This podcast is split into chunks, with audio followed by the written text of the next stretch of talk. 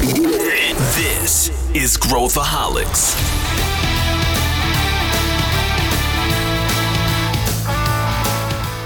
Olá, aqui é Pedro Van Gertner, eu sou o CEO da ACE e esse é Growthaholics, o podcast para quem adora inovação e empreendedorismo. Que a jornada empreendedora é um caminho repleto de desafios, isso a gente já sabe. Mas você sabe qual a importância da execução nesse processo?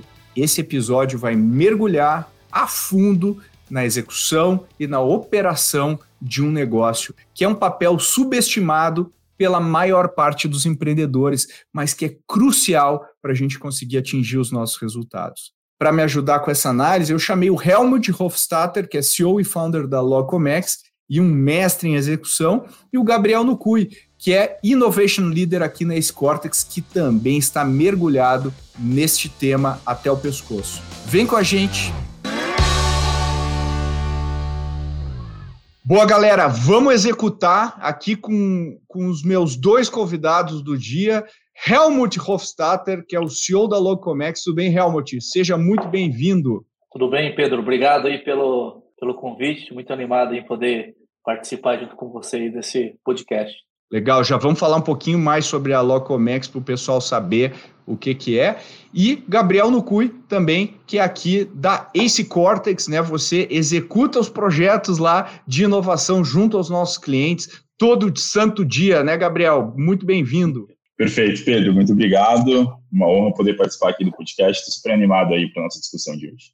Show de bola. Helmut, antes da gente começar aqui a discussão sobre, sobre execução, que eu sei que é um assunto que você gosta pra cacete, eu também, comenta um pouquinho o que, que faz a Locomex para quem está ouvindo aqui, porque como é, um, é uma startup de nicho, uh, muita gente não conhece, embora esteja indo muito, muito bem no mercado, esteja crescendo. Então, só comenta para o pessoal um pouquinho o que, que é faz, porque acho que é muito legal aí conhecer esse case, quem está nos ouvindo.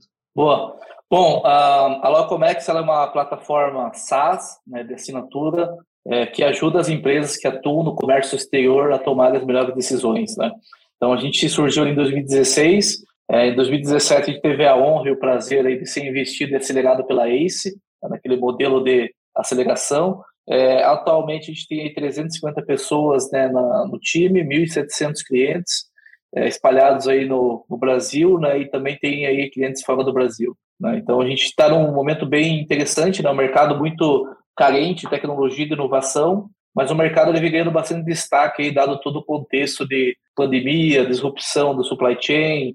Né? Então é uma baita oportunidade de poder ajudar a transformar esse mercado com mais tecnologia e informação. Perfeito, acho que vale a pena quem quiser depois entrar lá, logcomex.com.br tem lá mais detalhes aí, vale a pena conhecer o case. Vocês ainda vão ouvir falar muito sobre a Locomex, eles estão bombando e o Helmut é extremamente humilde aqui, mas ele é um dos CEOs que eu acho que melhor executa aqui. Uh, e eu queria começar com vocês falando um pouquinho. Eu, vou, eu queria fazer umas afirmações aqui, eu quero ouvir o que, que vocês acham dessas afirmações. A primeira coisa que eu queria falar é o seguinte: a gente tende a entender a construção de um negócio ou qualquer outra coisa, né, dentro de uma empresa já estabelecida ou, ou construir um novo negócio, como algo assim, muito tem um insight, tem uma ideia, eu vou lá, uh, coloco essa ideia no ar e aí as coisas acontecem. Ou eu vou lá, monto uma super estratégia e é muito, eu sou um super estrategista e a gente coloca uh, a ideia para rodar e tudo dá certo. E a gente sabe que não é assim. A gente sabe que no dia a dia, é no dia a dia que a gente ganha ou perde a guerra. Né? É no dia a dia que a gente faz o negócio acontecer. E o que, que vocês acham? Eu acho que a execução ela não recebe a atenção devida no mercado. Ninguém não tem um curso que te ensine a executar. O que a gente vê é curso de gerenciamento de projetos, né, ou de agile, mas eu não acho que isso é execução. Eu não acho que isso seja execução. Eu gosto de pensar, uh, e eu queria te ouvir primeiro, Helmut, o que, que tu acha dessa definição? Que execução é a construção disciplinada da visão do negócio. Como é que você, como é que você avalia isso? O que, que você acha disso?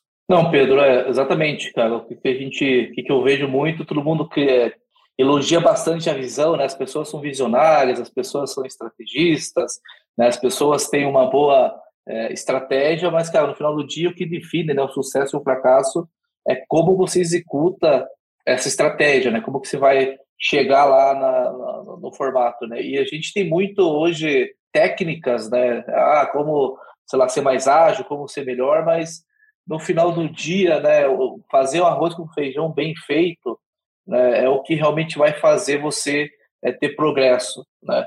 E muitas das vezes, sei lá, a gente planeja algo, tem uma visão, tem uma ideia, é, só que a gente, em vez de é, pensar maneiras né, de executar isso, a gente acaba criando desculpas e muletas, né? Tipo, é, para não é, para não executar. Né? Então, acho que o ponto é ter que ter uma cabeça bem aberta, né? Bem, tem que ter uma humildade intelectual e ao mesmo tempo tem que ter garra. Né? Humildade intelectual para você expandir as possibilidades de execução e garra para você persistir, né? Quando as coisas não não derem muito certo, não começarem a sair daquele caminho. Né? Então, acho que no início, né, você tem que expandir as possibilidades, né, eu chamo de abrir a boca do jacaré, é, ouvir né, mais pessoas possíveis, mas principalmente pessoas que são diferentes de você, né, que tem uma visão de mundo diferente de você, e a partir dali você fazer ali pequenos testes e não subestimar a capacidade de execução. As pessoas muitas vezes é, engrandecem a visão, mas subestimam a capacidade de execução. Né? Então a gente precisa realmente é, entender que, cara, a execução é a chave aí para virar, né, para você alcançar os seus objetivos e o seu resultado, né? Perfeito, Helmut. Eu concordo muito, né? Eu, outro dia eu até falei, uh, a gente estava acho que no staff, né, Gabriel? Ou, ou foi, no, ou foi num, num vídeo que eu fiz para a empresa inteira, que execução não é cumprir as atividades, as tarefas que foram uh, né, desenhadas. Execução é atingir o objetivo final.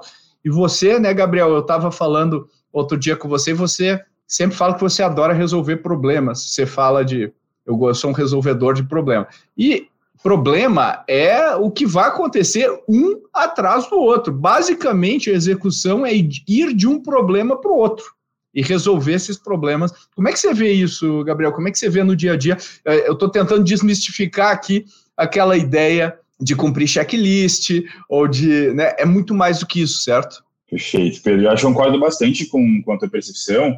E quando a gente olha né, para uma execução de dia a dia ou de projeto, a gente tem os momentos que são mais sexys, né? Que é a entrega, que é o resultado. Mas entre esses momentos, quando a gente olha para um, um início, para um kickoff, ou um planejamento inicial e até o resultado, a gente tem toda essa etapa, que é o recheio, né? De, é, que a gente vai fazer, executar para chegar, no, chegar no, no resultado final. E, na minha opinião, é, a gente olha muito para esses momentos muito grandes, mas esquece que esse recheio ele não é sexy no dia a dia. Mas é, é, é o que vai garantir que a gente chegue ali no, no, no final, nosso deadline, no final do ano, e consiga entregar resultado, né?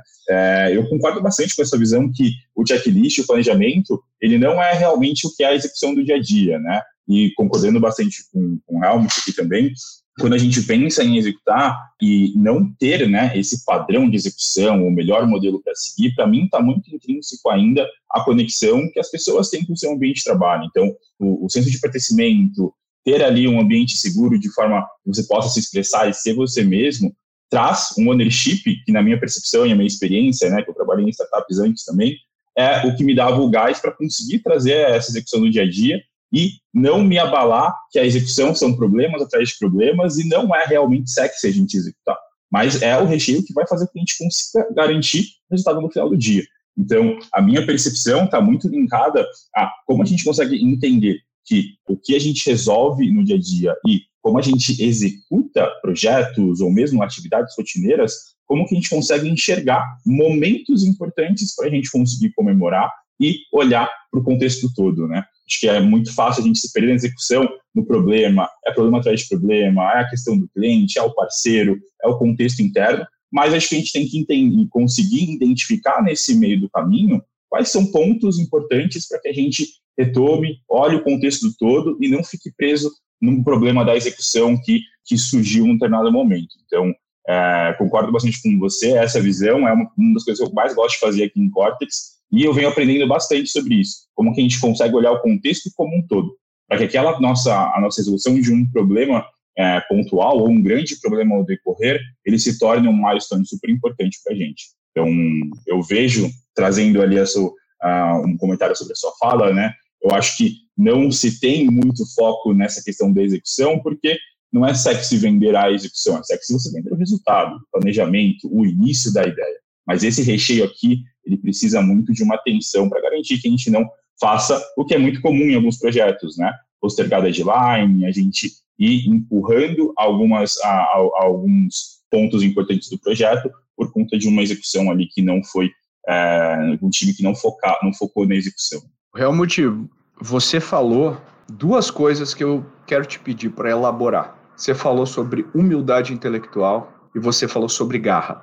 Comenta o, como que você, como CEO, trabalha esses dois pontos e como que você aprendeu isso na sua trajetória? Por, por que que isso são duas... Porque não é a primeira vez que você me diz isso, você, você tem isso como um mantra seu, né, que eu sei. Como é que você aprendeu isso na prática? Geralmente a gente aprende da pior forma possível, né, que é levando a cabeça. Mas comenta Sim. um pouco como é que foi para você. É, eu acho que o, o, principal ponto, né, o principal aprendizado né, que eu tive durante esse tempo é que geralmente a gente, como ser humano, né, a gente sempre planeja um caminho feliz para as coisas. Né? Então a gente é acostumado a planejar, a fazer uma projeção aqui. E geralmente a gente tem a projeção é, ruim, a, a, mediana e a, e a excelente, né? Só que geralmente a gente tem uma dificuldade de enxergar as coisas e a gente acha que a nossa projeção mediana, né, o nosso planejamento mediano, o nosso planejamento para baixo é sempre o cenário factível de alcançar. Né? Então, acho que a primeira lição aqui aprendida é sempre planejar o pior cenário possível. Né? Que, cara, vai dar errado. Né? Existem, sei lá, centenas e milhares de variáveis que podem ocorrer, que podem dar errado a tua execução. Né? Então, você tem que planejar sempre o pior cenário. Né? É, e do outro lado, né, você tem ali também a execução do melhor, do, do melhor cenário, como se tua vida dependesse daquilo. Assim, né? Então, é, sei lá, se eu quero vender para 10 clientes no mês, né, e eu tenho na minha cabeça uma pré-concepção, porque a minha visão né, interna acha que é, eu consigo, falando com 100, vender para 10, né, é, eu tenho que multiplicar isso por 10, então eu tenho que falar com mil pessoas para vender para 10. Né, e aí a gente tem que treinar é, a nossa cabeça para pensar de forma diferente né, e pensar sempre nesse cenário de caos. Né? Então, é difícil para caramba, porque a gente sempre positivista, não, como que eu posso usar o termo aqui? É, é otimista, humano, otimista, otimista. É, é. é, o excesso de otimismo é muito ruim é, na tua estratégia de execução, na tua execução, né? porque às vezes faz você não enxergar o óbvio. Né? Então é importante você estar cercado de pessoas que realmente as pessoas que estão do teu lado falem, sejam sinceras, né? e você entre nesse conflito né, no meio da execução para você chegar sempre na melhor saída né? porque as divergências no final do dia, é, seja de ideia, seja de pensamento, seja de visão, elas acabam convergindo sempre para o melhor resultado. E o melhor resultado é executar dez vezes mais do que aquilo que você planejou. Né? Então, é você realmente ter garra para você persistir né, quando a adversária chegar e mudar o plano, mas não mudar a meta. Né? A gente às vezes tem um, um desafio, ah, não, vamos mudar a meta aqui então, não vamos mudar a forma de executar. E empreendedor é um cara teimoso, assim, né, por natureza, né? E, é difícil você ter essa abertura para você falar, não, refletir sobre, pô, o que eu estou executando aqui, cara, realmente é, não foi o melhor caminho, não foi a melhor estratégia, vou adaptar aqui, vou fazer assim, vou fazer assado, e entender, né, como que essas pequenas ações impactam no contexto como um todo, né? Porque é, é muito uma visão é de camadas, né, para você é, entregar a tua visão no longo prazo, você tem que reduzir ela né, em fases é, e aí avaliar né, essas decisões, essas escolhas, como que elas impactam é, no final do dia a, a, tua estratégia, né? E ter em mente que cada escolha é uma renúncia, assim, né? Então, às vezes a gente quer fazer tudo, quando a gente está com uma ideia nova, tudo parece brilhante, né? Tudo é, é, um, é uma muitas opcionalidades, né? Mas saber filtrar, né? Saber filtrar o que executar e o que fazer e se dedicar aquilo ali é um desafio bem, bem grande, assim. Priorização, né, Helmut? Saber priorizar é uma arte que os empreendedores têm que, têm que dominar, e, e é muito difícil priorizar, porque a não prioriza entre uma coisa que é obviamente muito mais importante do que a outra. Se fosse assim, não tinha discussão, né? Mas geralmente são coisas importantes que a gente tem que fazer escolhas duras. Agora, tem, tem um, um, uma coisa que você também falou, queria ouvir o, o, o Gabriel sobre isso, que você falou de desculpas e muletas. Desculpas e muletas. Né? Eu queria que o Gabriel falasse um pouco depois você complementasse. Que, que é o seguinte, né? Às vezes existe a ciência da execução, que são as metodologias e tudo mais, mas tem a arte da execução. E onde que eu acho que está a arte da execução? A arte da execução está o seguinte: olha, essa é minha meta, é isso que eu tenho que fazer, só que geralmente eu não tenho recurso ou eu não tenho as condições ideais para fazer isso.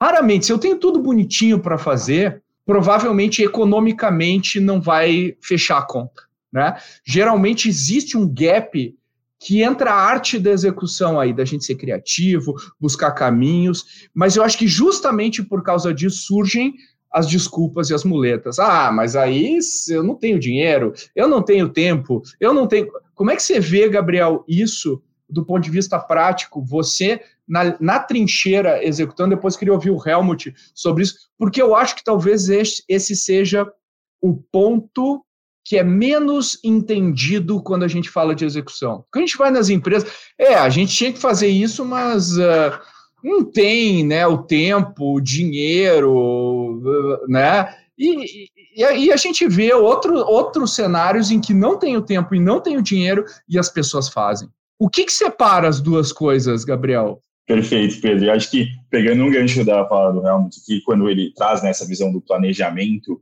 um, um pouco mais é, não tão otimista, né? Eu também vejo um ponto super importante aqui que é quando a gente olha para quando a gente faz a, a comparação, né, o paralelo para um ambiente de uh, projetos de inovação, por exemplo, a gente sempre tem um ambiente de risco e de incerteza. E quando a gente olha para o empreendedor, né, para o ambiente de startup, isso com certeza sempre vão estar ali muito conectados, né? Então, é, eu concordo muito com você que é essa talvez essa fórmula mágica, né, que a gente consiga talvez trazer uma visão analítica do que seja a mágica da execução, também está ligado a limitações. Eu acho que a gente fala muito isso na ACE aqui, né, Pedro? Eu ouvi você falando diversas vezes, né? É, quando a gente tem muito tempo, muito recurso e consegue planejar um, um cronograma com diversos momentos ali de gordura, entre aspas, isso acaba caindo, uh, sendo contraditório quando a gente traz o senso de urgência, o pertencimento, e essa questão, né, que eu realmente trouxe na fala dele, de as pessoas saberem que elas têm uma meta e elas precisam ser criativas para cumprir essa meta. Então, é, na minha percepção, quando a gente fala de desculpas e muletas, acho que uma forma da gente conseguir trazer essa percepção vai ser muito transparente sobre o tamanho do desafio. E quando a gente entende esse tamanho do desafio e traz limitações para a execução, é aí que acho que a gente consegue talvez olhar e entender aspectos dessa magia que fazem acontecer, né? A gente tem diversos cases, diversas é, visões, mas para mim está muito aqui nessa visão, né, de que recursos limitados geram uh, recursos e tempos, né, limitados geram capacidades criativas e também a gente focando muito na visão de que o que a gente precisa começar a entregar nesse, nesse tempo limitado, para que daí sim a gente tenha um pouco mais de fôlego e um planejamento um pouco mais profissional, muito mais detalhado é, na, no posterior à primeira ou à segunda entrega. Então, eu concordo bastante com, com esse seu ponto, né, de como a gente acha essa fórmula mágica, mas quais são os critérios ou mesmo as, a, a, as características de um ambiente para que a gente consiga ter essa fórmula mágica acontecendo? Acho que tem diversos fatores ali, né? Como a gente consegue limitar um pouco a questão de recursos, porque recursos abundantes, né, é, na minha percepção, tendem a, a, fazer com que as pessoas tenham é, essas é, mais facilidade em arrumar desculpas e muletas. E tem uma questão de que como a gente consegue a, a olhar para um ambiente que vai ser transparente, que vai, ser, vai ter segurança psicológica, que as pessoas vão ter a questão da unidade espiritual para poder levantar a mão, pedir ajuda, consultar outras visões, sabe? Para mim, a troca da execução, um dos, talvez, dos, da, dos fatores dessa fórmula mágica, para mim tem muito a ver com como você consegue cortar caminhos entre o que você sabe versus o que você precisa saber.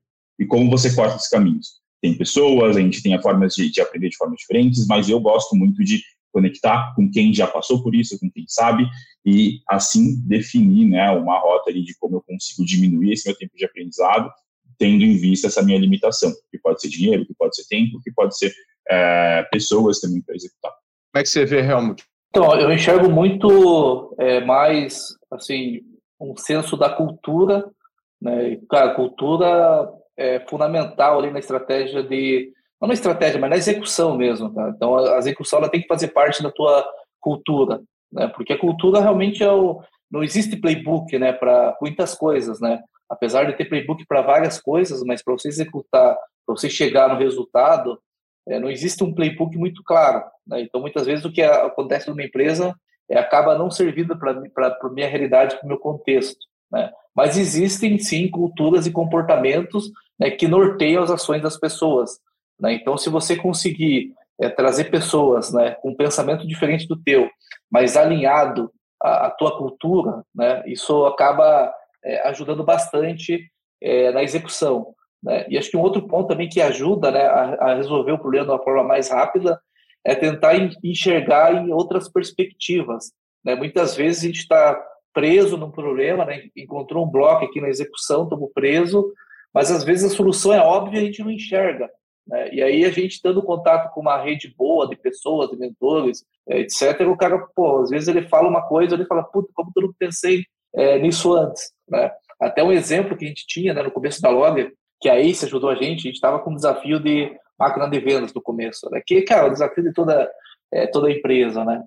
E aí eu tinha uma pré, uma pré-concepção, um pré-pensamento que, ah, estamos no mercado tradicional, é, pô, meu mercado é, para vender eu tenho que ir lá fisicamente, fazer o field sales, né? E aí, pô, mas isso aí acaba custando muito caro, aumentando o CAC, etc. E não é muito escalável, né? E aí a Ace, né, na Ace, teve um comitê de resultado que a Ace falou, cara, pô, mas por que você não faz insight sales, né? Por que você não tenta vender online? E eu tinha na minha cabeça essa pré-concepção, ah, não, não dá para vender online, o meu mercado é muito tradicional, é muito carente. Né? E aí a gente conseguiu quebrar isso tentamos, fazer uma primeira, a segunda, isso era em 2017 ainda, né, que era pré, né, não tinha pandemia, não tinha muito trabalho remoto, e a gente conseguiu, cara, quebrar esse paradigma né, de vender, de, de, fazer insight sales ao invés de fazer field sales.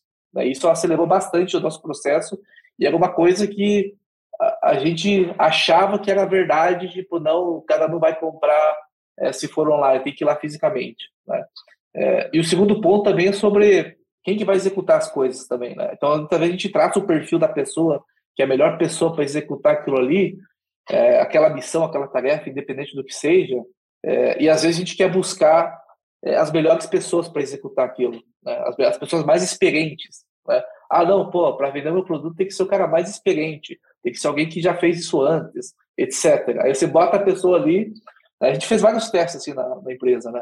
E às vezes você pega uma pessoa, tipo, fora do contexto, né? Tipo, que não conhece nada daquela situação, você coloca o cara para executar e ele executa muitas vezes muito melhor, duas, três vezes melhor do que o cara que tá que, é, que tem X anos de experiência, que é o cara que é, é fera daquilo ali, um especialista naquilo ali, né? E sei lá, a conclusão que eu chego é que, cara, às vezes você coloca alguém que não tem noção né, das coisas, você dá uma meta para aquela pessoa, uma meta não agressiva, uma meta extremamente agressiva para ela, e, cara, ela vai encontrar caminho para executar. E às vezes se pega um cara experiente e fala, ah, não, você tem que me entregar aqui, sei lá, 50 reuniões no mês.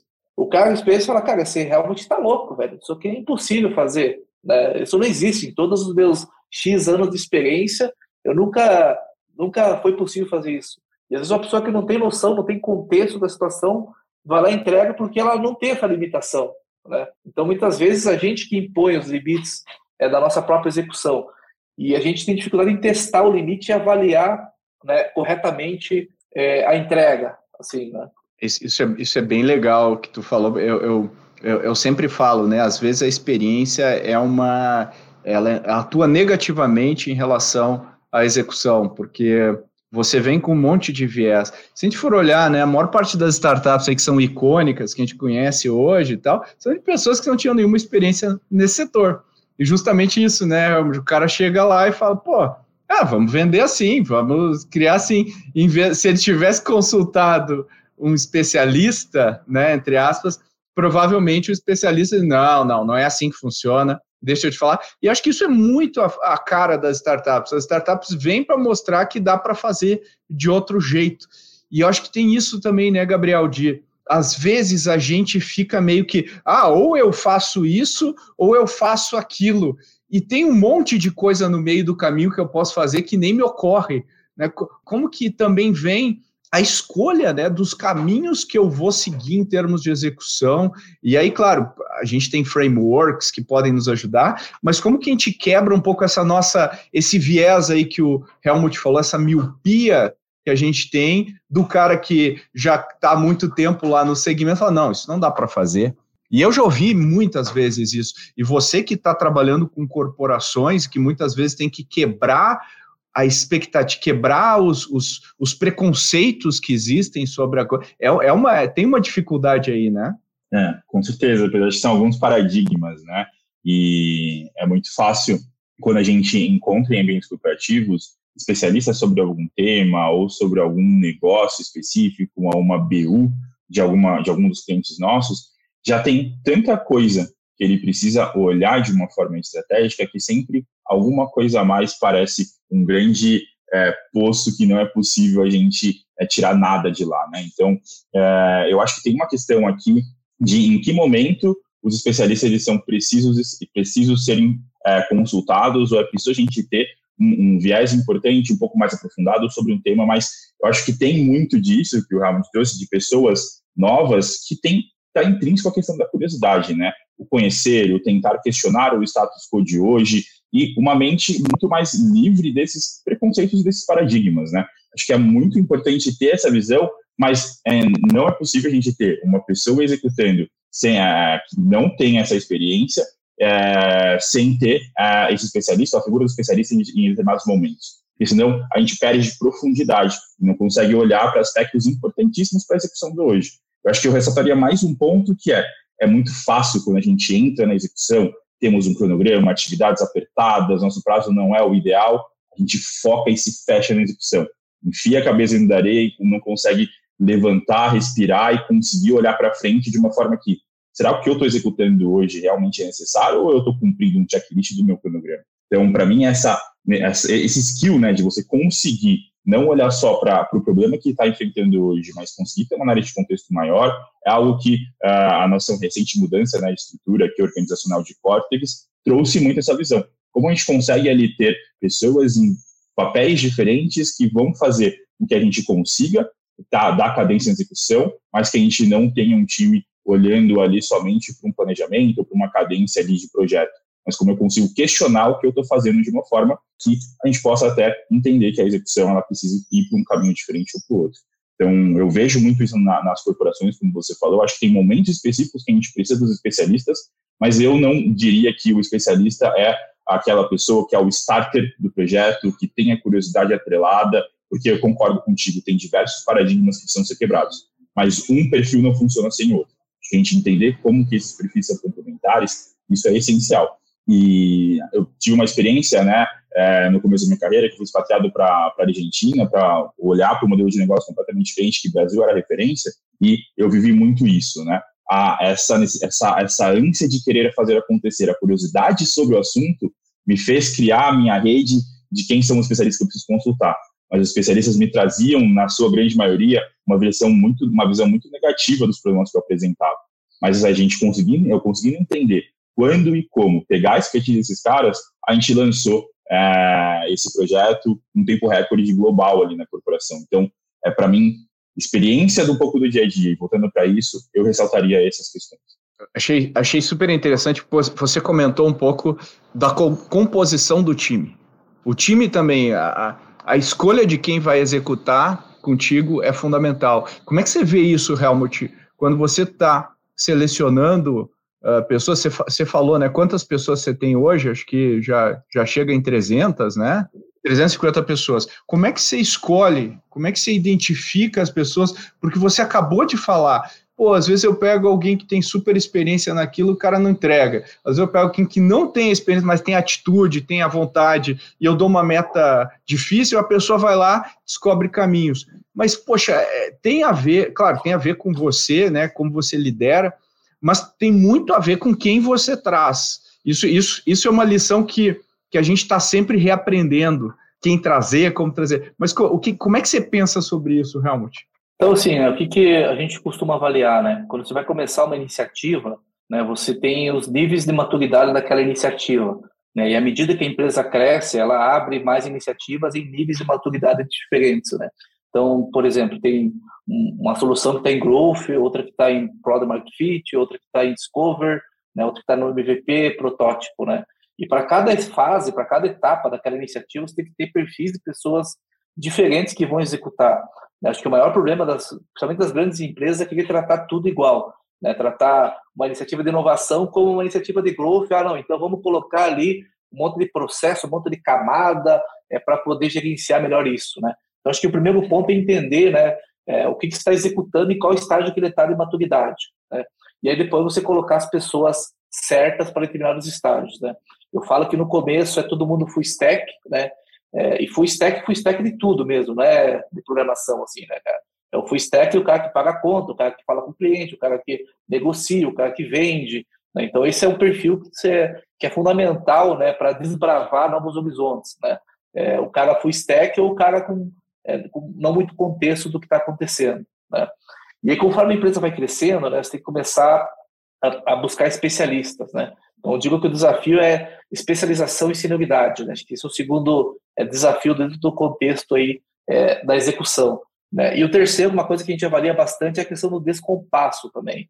Né? Então, sei lá, não adianta eu trazer, sei lá, um CEO da uma empresa gigante, uma multinacional que está acostumado a apertar botão para resolver um problema de execução aqui que não tem nem escala para ele trabalhar. Então vai ter esse descompasso e vai ser muito ruim. Né? Então você tem que encontrar a pessoa certa para o momento certo da empresa. Né? É, e aí acho que o segundo ponto é avaliar também né, culturalmente, né, Qual que é o alinhamento cultural daquela pessoa? Né? O que, que ela busca? Né? Ela quer mais é, quer o status de trabalhar numa coisa inovadora, numa, numa startup, ou ela quer realmente é, o ônus né, de estar tá ali executando e participando da construção é, de algo, né? Porque também, né, cara, tem um é muito fácil você é, se deixar levar pelas coisas é, bonitas, né, do, do empreendedorismo, enfim, ah, não, pô, empreender é legal, né, pô, é muito legal, né, como o, o Gabriel falou, ah, não, é, pô, é legal o resultado, mas, cara, por debaixo do capô ali, é, a pessoa tem que ser bastante resiliente, né, para tomar bastante porrada e, ao mesmo tempo, acreditar, né, que aquilo ali vai gerar um valor, né, você tem que acreditar naquilo que está fazendo, né, não como você está fazendo, mas no resultado final. Às vezes a pessoa acaba meio que é, se perdendo no meio do caminho da execução, né, tentando encontrar ali a melhor, a melhor forma, a melhor alternativa, mas de vez em quando também você tem que parar, é, refletir, respirar, né, tentar enxergar as coisas de uma outra perspectiva. Né? E é difícil você é, mudar, né, fazer esse, esse shift do, é, pô, agora eu tô, tô no modo execução, tô no modo é, reflexão, né? Ou o perfil, né? Não, eu sou eu trabalho com pessoas que são refinadoras, trabalho com pessoas que são executoras, trabalho com pessoas que são analíticas. Né? Então você tem que ter um mix é, desses perfis. Né? Tem pessoas que são muito boas em refinar, né? Ele pega a ideia, refina, organiza a comunicação e entrega mesmo que o projetinho pronto, mas são péssimos para executar. Né? E tem pessoas que, cara, os caras são, pô, execução, execução, execução, mas se você não passar para ele ah, o que, que, tem que fazer, qual, qual, que é o, é, qual que é o propósito, né, a pessoa não acaba não engajando. Né? E tem pessoas que são especialistas em é, né, analisar é, como que está o contexto o cenário. Então tem que ter esse, esse equilíbrio no time, né, tanto em nível de perfil, é, como em nível de compasso, né, e como em nível também de avaliar o que, que eu estou fazendo, qual nível que ela está né, na escala de, de crescimento, né, se é algo que está crescendo é métrica ou se é algo que está é, embrionário, eu vou ter que usar outros modos, outros meios e conseguir chegar mais rápido na minha, no meu resultado. Né? E aí você faz a transição né, entre essas fases, é, é um desafio bem interessante. Assim. Só pegando um gancho ouvindo você falar, eu tenho um, um, ponto assim que, olhando, né, pessoas que eu admiro, cases de sucesso ali de execução, eu vejo que as pessoas têm uma habilidade muito grande de lidar com a frustração, né? Porque executar é você se frustrar em diversos momentos, versus planejamento, que você está, de fato, trazendo para a realidade. Eu acho que tem esse aspecto importantíssimo que ele é intrínseco ah, em algumas pessoas, né, e precisa ser trabalhado em diversas outras. Então, eu acho que só faria esse paralelo da, com esse perfil de, desse executor ah, muito, muito ligado a como ele lida com a frustração. E acho que tem um outro ponto ainda que vai vir né, a impactar ali nos próximos anos, é como que as novas gerações que vêm chegando no mercado conseguem lidar com a frustração, né? Então, a execução, para mim, é uma questão muito focada, acho que estou tentando fazer aquela conexão, Pedro, de, da magia, né? Como que a gente chega na equação da magia da execução.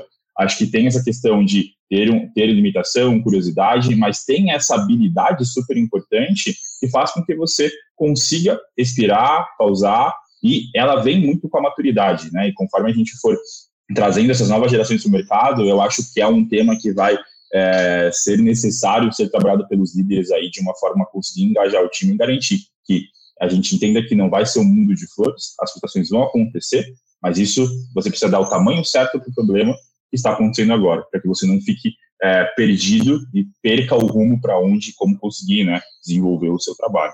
Acho que tem uma conexão importante aí no ponto de vista a gente talvez trazer um fator a mais para nossa para nossa fórmula da magia da execução. É, olha, que, olha quanta coisa né, que a gente falou, falou desde encontrar os perfis certos, a combinação dos perfis, uh, o alinhamento cultural, o nosso papel enquanto líder nesse processo. E eu não sei se vocês concordam comigo, mas olhando aqui no Brasil, a figura da, da, do operador não é uma figura. Ninguém pensa num caminho de carreira ser um operador, a pessoa que opera, que faz a máquina rodar. E, e, e se a gente fizer uma analogia com o mercado norte-americano, né, que tem muitas startups, a figura do operador é uma figura fundamental. Quando a gente pega, assim, pegar talvez o operador mais, mais clássico aqui, o Tim Cook, da Apple.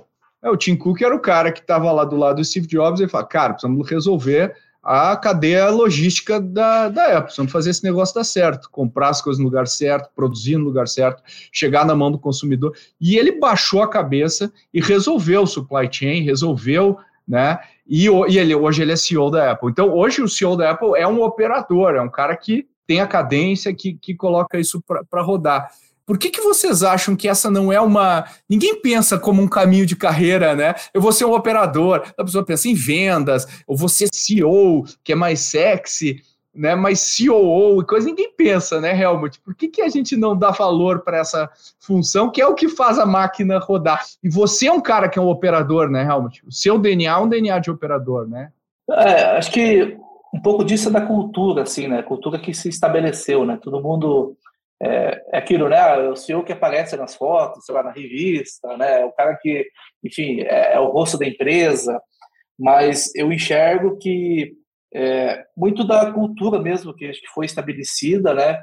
E, e, falta mais, talvez, não bons exemplos, que o Brasil tem bons exemplos de execução, mas a gente vender melhor que, cara, existe uma carreira né, na, na, operação. Né? A operação é a chave de, de, de, de sucesso entre o sucesso e o fracasso é, da organização, né? Então, eu vejo que falta, assim, falta mais, acho que talvez, elencar os bons exemplos, né? Na empresa, tipo, a gente tem um ranking né, das pessoas que mais performam, tal, acho que tem que trazer um pouco desse espírito de falar, cara, pô, é o exemplo, né, cara? É bom você é, entregar, executar, né? é importante essa execução, né? É, acho que é um pouco mais, muito do, do exemplo, assim, né, na minha visão, mas é um bom, uma boa reflexão aí, Pedro, sobre o que que, por que, que a gente não tem, né, no Brasil, bons é, cases de pessoas executoras, né, de operação. Não tem, não tem, e, e, não tem essa, essa coisa, porque você tem, gerencia um SaaS, né, Helmut, e, e tem um, tem uma cadência na empresa, né? Existe uma cadência de como você toca o SaaS, o teu roadmap de produto tem que estar alinhado com vendas, tem que estar alinhado com o teu fundraising, tá tudo integrado, né? É uma, é um, e, e se alguém sabe apertar todos esses parafusos, a, a empresa funciona, a empresa roda. E às vezes, quando um dos parafusos não funciona, a empresa para de crescer. E é muito difícil uh, pensar isso. E quando a gente olha, né, é, eu queria ouvir o que, que você acha, Gabriel. Porque quando eu penso assim, de onde que vem uma pessoa que é operadora, né? É uma engenheira? É um administrador? Eu acho que não interessa. Eu já, eu já vi casos suficientes para saber que não interessa. É um perfil uh, uh, da pessoa e menos uma formação da. Como é que você vê isso, Gabriel? Como é que a gente entenderia alguém que opera, que executa, que, fa que faz a máquina rodar, né? Legal, Pedro. Acho que tem uma, uma questão, assim, que acho que eu posso trazer um pouco da minha experiência e um pouco do, de uma inferência minha que tem um pouco a ver com, com algumas com uma questão geracional, né? Que é, como você falou, né, muito sexy você aparecer na foto, você estar ali pensando esteticamente. E sempre que eu converso com, com, com pessoas que estão entrando no mercado estão ali pensando num shift de carreira, muitos, muito é, eu entendo é, as expectativas como, não, eu quero ser outlier, eu tenho potencial para ser um outlier, eu gostaria de ser um outlier. Mas a própria definição de ser outlier é, vão ser pouquíssimas pessoas que vão ser outlier. E essa busca pelo status, ela é tão forte que deixa como a execução e essa visão da operação um segundo plano. Eles acabam, ah, acho que a, a, minha geração, eu coloco, me coloco nesse, nesse, nesse, nesse bolo inicial de carreira, era muito focando nisso, né?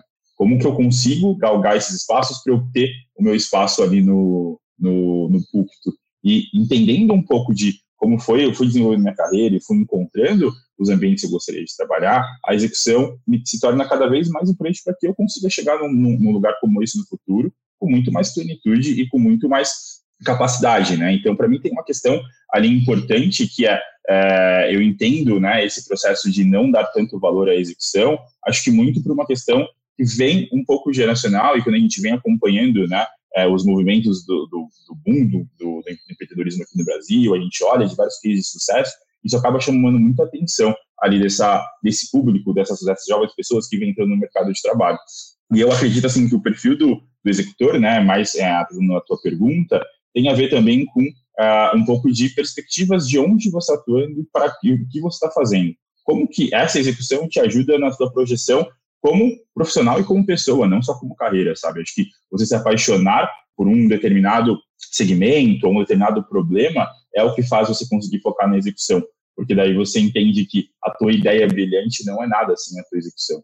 Mas se você não conseguir estar tá, tá, de fato inserido, vestindo a camisa e se sentindo parte daquele ambiente que você escolheu executar, isso é muito difícil com que a gente consiga é, reter os talentos, na minha opinião, e consiga ter uma, uma visão cada vez mais é, madura em relação a que o processo de você executar e você conseguir ter a execução, ele é, é, é ele é fundamental para que a gente tenha os resultados e a gente consiga né, ter esses momentos uau que a gente conversa e fala muito aqui na, em esse Cortex. Então, para mim, tem, tem muito relacionado a o que, como a gente entende o papel da execução e como que as pessoas conseguem entender que é executar é você aprofundar aquilo que você entende, conhece e quer para sua vida profissional e também como isso pode é, galgar né, novas posições. Para mim tem, tem muito linkado a essa visão que às vezes ela foge da execução porque todo mundo quer o caminho mais apropriado e mais fácil para chegar num, num papel de destaque. Eu achei excelente esses pontos e, e, e estou cada vez mais convencido que a gente vai ter que gravar um segundo episódio falando sobre carreiras, né? Porque a gente, eu acho que a gente recebeu a informação errada sobre carreiras. Porque uh, no início da, né, a mídia, todo mundo fala as coisas erradas. Quando o Helmut fala, não, a gente precisa de cara full stack no início. Quem que falou isso para alguém que você deveria pensar em ser full stack? Ninguém pensa assim. A pessoa pensa em especialização, ninguém pensa em ser mais generalista. Eu acho que isso é um. E, a oportunidade de aprender, cara, quando você está num contexto full stack, é maravilhoso. Eu gosto muito do Kit Rabois lá, que é do Founders Fund, e ele, e ele, e ele fala, falou duas coisas que eu acho fantásticas que eu queria compartilhar aqui com você. Ele falou assim: cara, é impressionante como existe poucas pessoas que conseguem fazer ponta a ponta uma atividade ponta a ponta. E ele dá um exemplo simples, assim, cara, meus engenheiros estavam trabalhando mais tarde e eu queria dar um smoothie de, de vitamina para os caras. E eu, e eu pedi para uma assistente minha ou para um assistente meu, cara, eu preciso que eles tenham o smoothie geladinho na mesa na hora que eles querem que a gente está entregando o negócio. Cara, é uma tarefa simples e a pessoa ou não traz na hora, ou não tá geladinho, ou não é o que os caras gostam. Então, assim, é, tarefa simples, fazer ponta a ponta já é difícil. Imagina fazer tarefas mais complexas. E aí ele fala que na empresa tu tem canhão e tu tem munição, né? Tem pessoas que são canhões, que tu bota a pessoa num lugar e ela resolve tudo. E aí a, as outras pessoas são munição embaixo dela, que elas conseguem exercer a sua execução sendo munição. Então uma empresa precisa ter pouquíssimas pessoas que são canhão, né? E, mas é muito difícil encontrar essas pessoas, eu acredito. Eu acho que é muito difícil. Então, isso aí é uma coisa que eu, que, que é, é, eu acho que a arte de criar um negócio é isso no final do dia, né? Agora, para a gente encerrar aqui, queria fazer uma rodada com vocês final para quem quer dar um próximo passo, vê que a gente não falou em metodologia em nenhum momento aqui, né? Não falamos de metodologia. A gente falou de comportamento, né? Não de metodologia. Mas para quem está ouvindo, seja empreendedor, seja quem quer né, dar um passo adiante aí na sua trilha de execução, que a gente dá de conselho? Como é que a gente aconselha essas pessoas, né? Quem está no início da jornada, se você voltasse para o Helmut lá no início, como é que você faria o seu coaching com você mesmo, né? E você também, Gabriel. Então, vamos começar com você, Helmut. O que, que você diria para quem está nos ouvindo aqui, quer tirar a mensagem final aí importante para essa trilha de execução?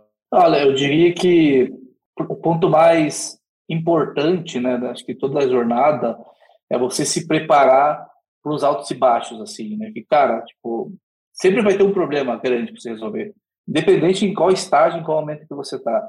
Né? Então, aprender que aceitar que vai ter problemas, é, isso é uma coisa fundamental, né? E que muitas vezes, né, é impossível também você estar tá performando 100% do tempo. Né? Então, você tem que saber quando que, que é uma sprint, né? Que você pô, acelera e vira e o que, que é um momento de reflexão, assim, né? Saber parar e saber acelerar é, é importante também, porque é uma maratona, né? Empreender é uma maratona, empreender não é, é um tiro de 100 metros, né? Então você tem que saber equalizar bem a tua energia, né? E qual é o momento de você pisar e qual é o momento de você parar, refletir e se preparar emocionalmente para montanha russa que é empreender de altos e baixos, às vezes no mesmo dia, né? às vezes na mesma manhã, então, acho que eu diria que tudo passa, assim, né? Não, não se, se, preocupar muito com os problemas e buscar realmente alternativas e buscar formas de é, enxergar o problema de uma forma diferente, né?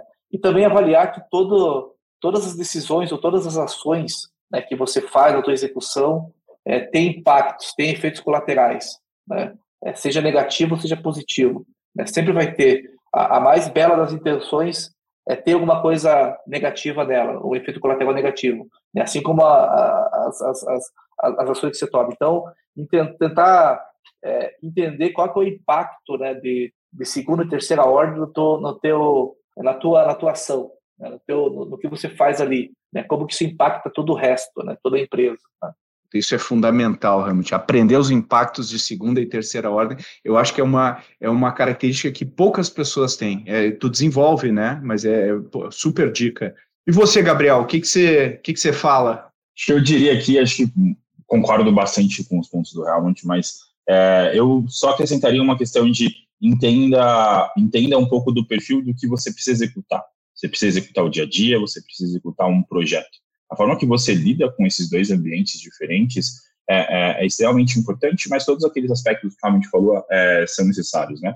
Entenda primeiro, né, o teu ambiente de execução, como que ele se conecta com os objetivos da os objetivos da, da, da empresa e os objetivos ali da tua área, principalmente, e consiga fazer essas conexões e entender que a execução, ela é, é tem muito né, de metodologias, a gente pode citar diversas aqui, e pode se basear né, em metodologias de execução muito bem é, já fundamentadas em processos de vendas, que são né, reloginhos de execução que precisam acontecer, mas acho que é um ponto importantíssimo, que é entenda o, o, o objetivo do porquê você está fazendo o que você está fazendo, entenda que o modelo de execução de dia a dia de meta é diferente do modelo de execução de projeto. Não tente tratar as duas coisas de uma forma semelhante. É importante você ter é, aspectos culturais e aspectos ali de perfil de pessoas para esses projetos, mas eu, eu diria aqui, principalmente para o pessoal, é, entenda também quando você precisa pedir ajuda e qual é a ajuda que você precisa. Que essa reflexão faz com que a gente consiga tirar a cabeça da areia, olhar para frente e questionar se o que a gente está fazendo vai o que a gente está executando no dia a dia ou o que a gente está executando naquele programa de projeto vai fazer com que a gente atinja o objetivo final. Então, eu traria esses dois pontos aqui para agregar aí na fala, Pedro.